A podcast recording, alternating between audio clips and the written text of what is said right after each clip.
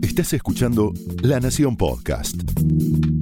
A continuación, Andrés Hatum te lleva de paseo por el mundo profesional para pensar, reflexionar y actuar en carreras extraordinarias para gente común.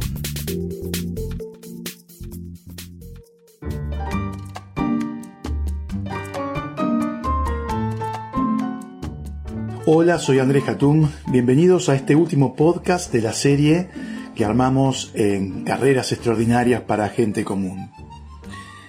Por ser el último, quisiera tratar de generar algún tipo de reflexión de todo lo que estuvimos viendo eh, y la importancia de la diversión, la pasión y la vocación. Déjenme contarles una historia que a mí me impactó y me llevó a indagar un poco más y hablar con los especialistas que estuvieron detrás de la misma.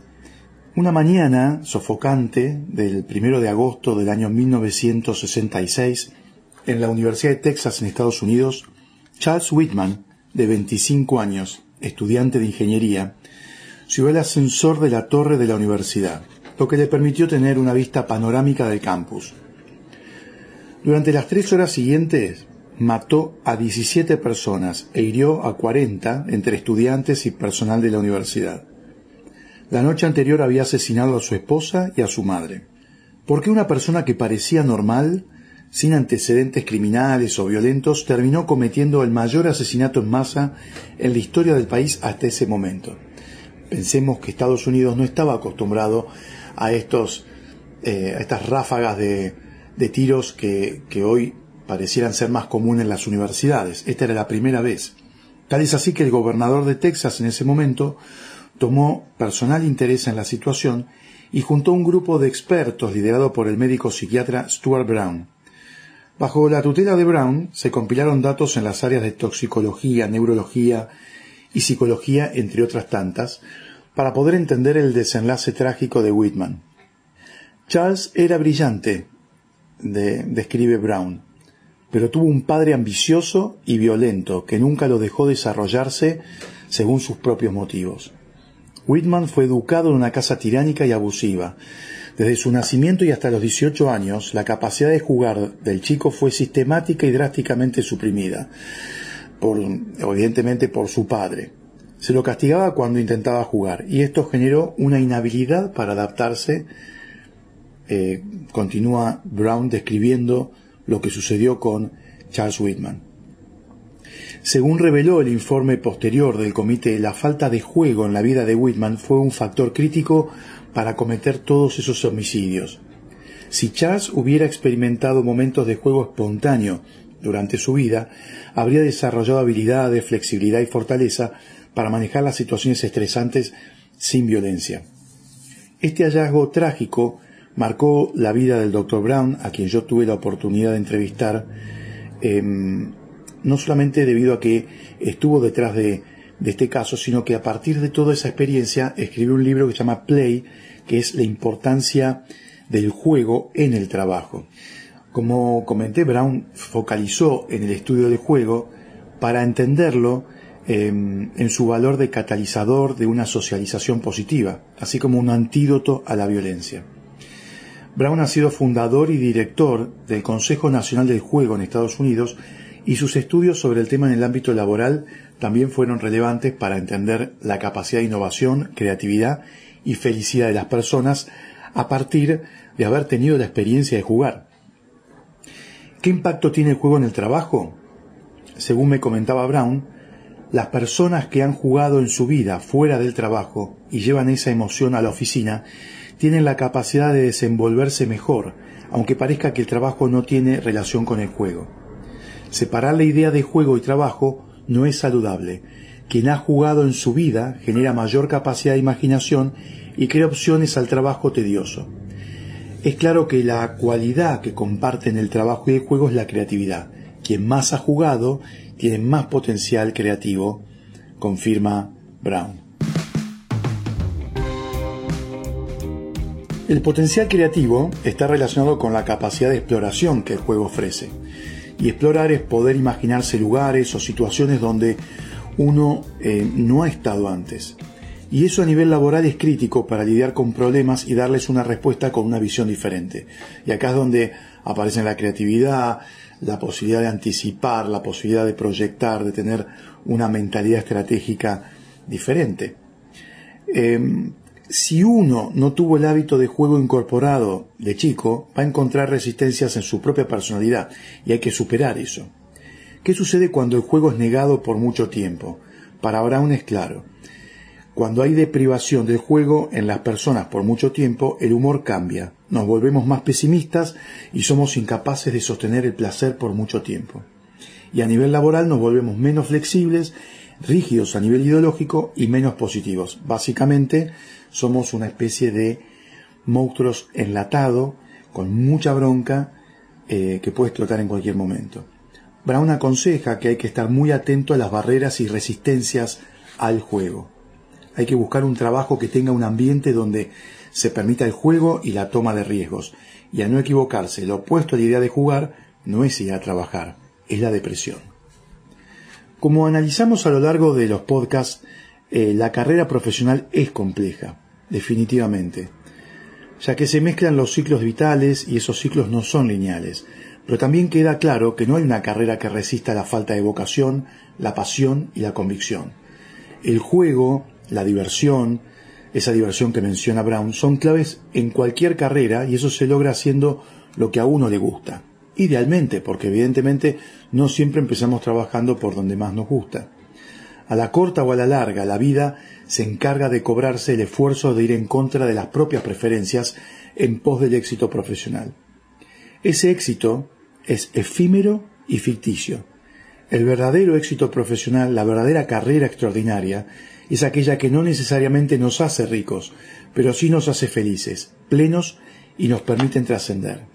Vamos a escuchar al licenciado Miguel Espeche, especialista en vínculos y además de ser un gran amigo, es una persona que eh, sabe, profundiza en estos temas y eh, bueno, lo pueden leer en La Nación entre varios de los escritos que tiene.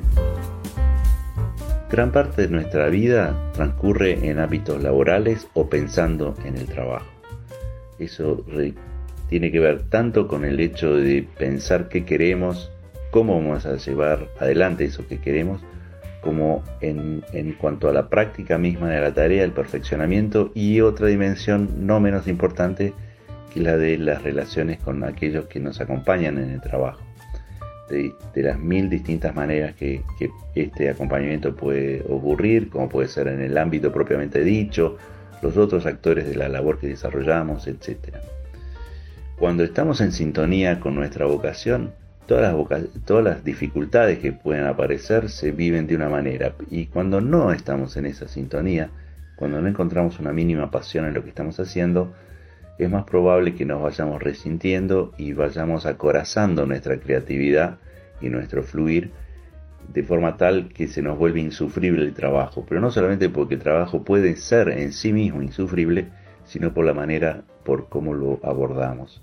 Es a veces difícil discernir si somos nosotros o son ellos a la hora de definir, por ejemplo, una continuidad en un espacio de trabajo.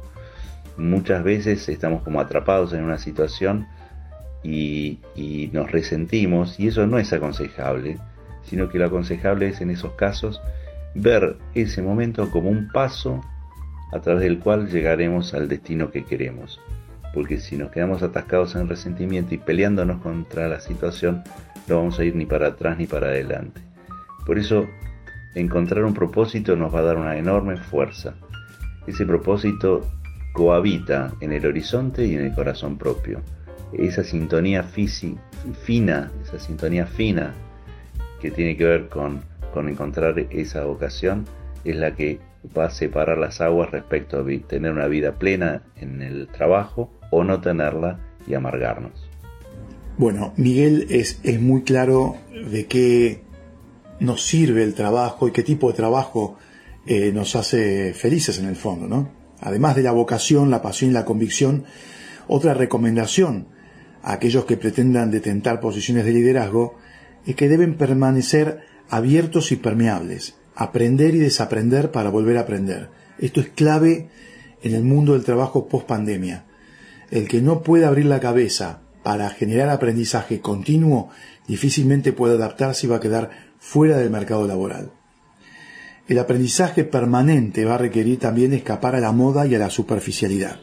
Y en este sentido, me gustaría dejarles dos recomendaciones.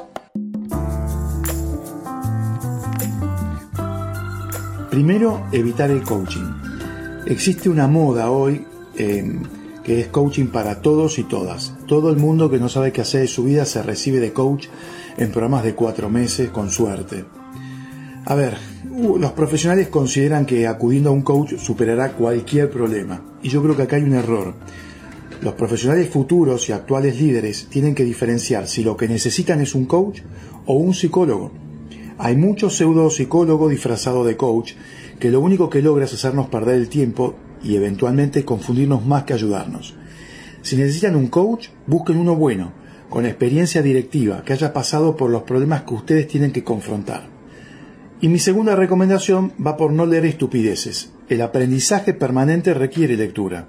No pueden escapar de eso. Pero cuidado, hay una tendencia eh, que creo que se puede observar en los profesionales que tienen poco tiempo para todo, ¿no? en particular para leer. Leen basura enlatada, literatura barata con títulos ribombantes como En 90 días te cambio la vida, conviértase en el mejor ejecutivo en 15 pasos o el CEO del mes. Eso es caca poco profesional que no agrega valor. Yo recuerdo una reunión con el CEO de una compañía financiera para hacer un trabajo con ellos. Eh, al final de la reunión me dice, Andrés, eh, quisiera ofrecerle un libro que a mí me cambió la vida. Tenía, creo que una pila de 20 libros al lado de su escritorio, siempre el mismo, de unos autores eh, norteamericanos, que era de este tipo. Em, el cambio en 15 días o algo por el estilo, lo cual me dio la pauta de que ese SEO era superficial y que yo jamás iba a poder trabajar con él. La expertise que hemos resaltado a lo largo de, de estos podcasts pasa por la lectura específica, focalizada y profunda de la temática que querramos ser expertos. Hoy muchos tienen conocimientos adquiridos, pero pocos tienen ideas. Las ideas provienen de la profundidad, no de la superficialidad. Y en el mundo digital, dominado por la rapidez y la inmediatez, la tendencia y la tentación es ir hacia, la lectura o la formación que navega en aguas superficiales del conocimiento. Yo creo que un ejemplo de ello eh, son las charlas TED, que en 20 minutos esperan cambiarte la vida, que llores, reflexiones, aprendas y profundices. Todo eso junto y al mismo tiempo en 20 minutos. Es imposible. A lo sumo pueden ser disparadores para profundizar temas que nos hayan resultado interesantes. Pero no se equivoquen, TED no es conocimiento y menos aún profundo, es packaging de conocimiento. Lo complejo hoy para cualquier profesional es poder lograr profundidad en un mundo que corre rápido y nos exige respuestas veloces.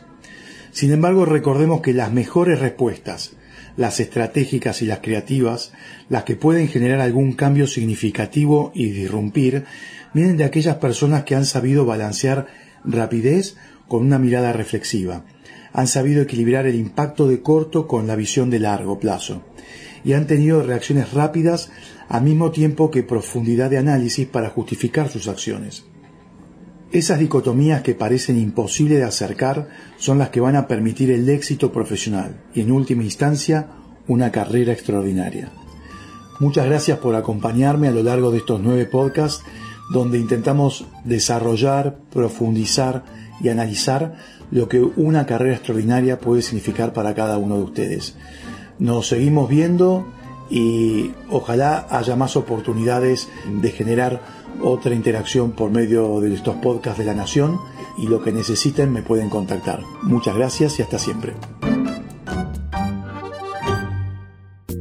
Esto fue Carreras Extraordinarias para Gente Común un podcast exclusivo de La Nación. Escucha todos los programas de La Nación Podcast en www.lanacion.com.ar. Suscríbete para no perderte ningún episodio. Estamos en Spotify, Apple Podcast, Google Podcast y en tu reproductor de podcast favorito. Seguí escuchando La Nación Podcast.